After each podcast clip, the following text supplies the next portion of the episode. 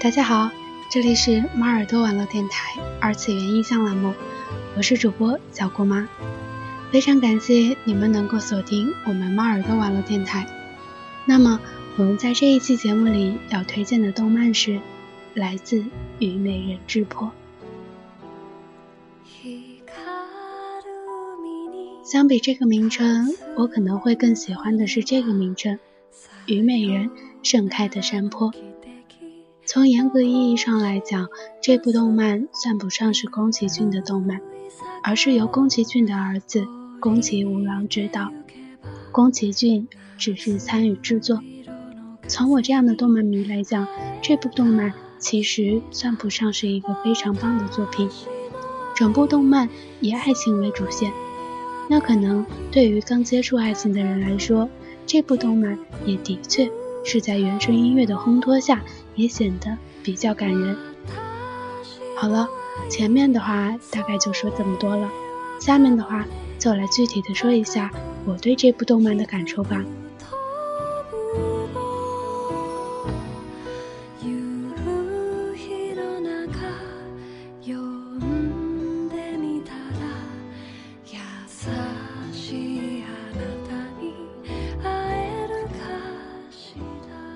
整部动漫是在二十世纪六十年代那个背景下展述开来，一个十六岁的少女和一个十七岁的少年，他们之间复杂而又纯洁的爱情故事。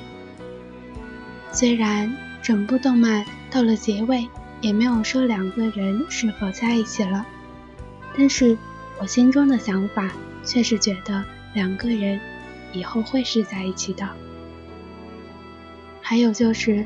整部动漫中矛盾的地方也是挺多的，比如阿海每天竖起旗子，是给不知生死的父亲传达归来的希望，但是阿海自身也是清楚明白的，他的父亲已经战死，但是他却每天坚持，这是一种当下和过去往事之间的联系，也是致使这部动漫中。所表达的诉求更加的不清楚。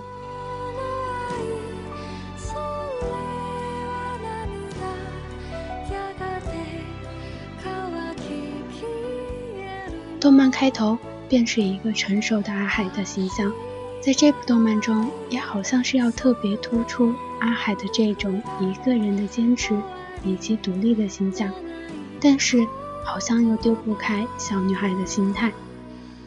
可是，转念又一想，一个还正值青春年少的姑娘，在这个年纪的独立和成熟，也应该只是她身上的另外一种伪装吧。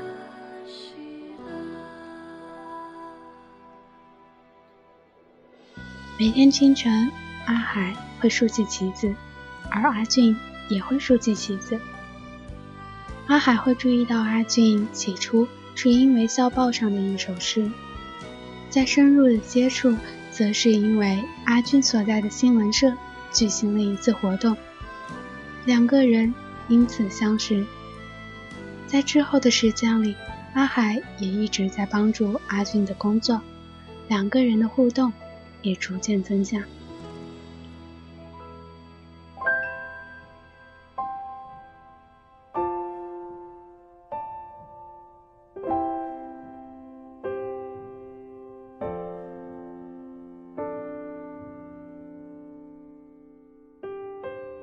本部动漫中也着重强调了拉丁区这个地方，算得上是动漫当中的一条主线了。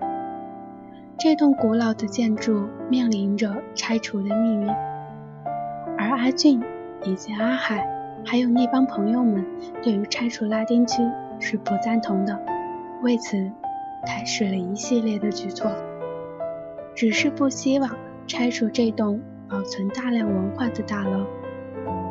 最终，也的确是成功了。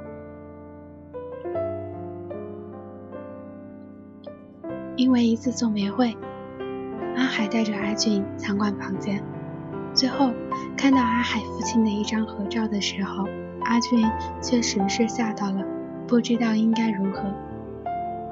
我想，在那个时候，阿俊和阿海应该算得上是两情相悦吧。可这也是整部动漫较为失败的地方，因为剧情实在是太过狗血。最后，也是从阿俊的口中得知了两个人是兄妹。阿俊在得知了这个事实之后，就开始渐渐疏离阿海，而阿海却不知道原因。直到有一天，阿海找到阿俊，对阿俊说：“如果讨厌我了，请清楚的说出来。”然后阿俊就把他所知道的事情告诉了阿海。的确是蛮像一部八点档的狗血电视剧的剧情，但是阿海却在第二天能够很好的面对，以一个阳光的形象出现。这一次又表现出了阿海的独立和成熟，好像之前那个眉头在轻微颤抖、眼中含泪的少女，只是一场梦中的记忆一样。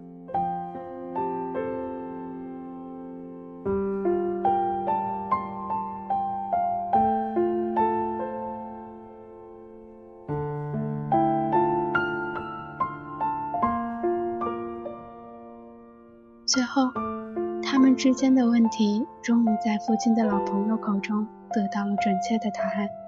这么长时间的疑惑终于得到了解答。两个人如释重负。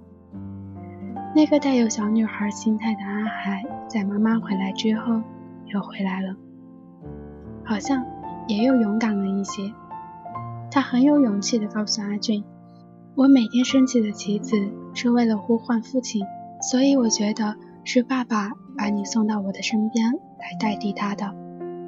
我我喜欢风间同学，我也会一直喜欢你。而阿俊也说出了自己的心里话，我也喜欢你。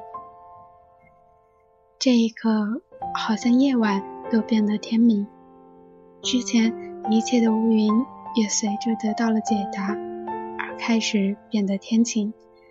也伴着淡淡的爱情滋味，淡淡的伤。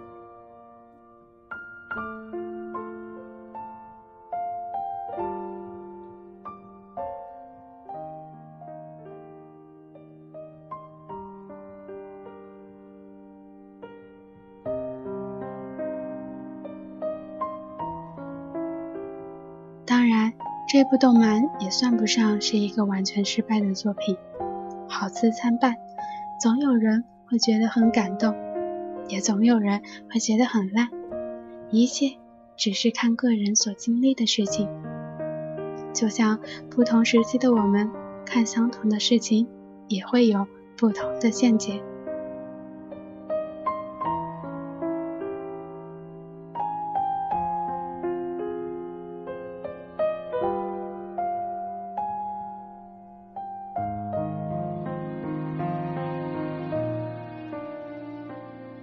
好了，我们今天的二次元印象到这里就结束了。不知道你们下一期想听什么呢？欢迎大家私信互动哦，加入我们的听友群，告诉我们你们想听什么呢？或者关注微信、微博都是可以的哦。顺便告诉大家，猫耳朵招新了哟，欢迎大家来到猫耳朵的这个大家庭。我是主播小姑妈，我们下一期再见。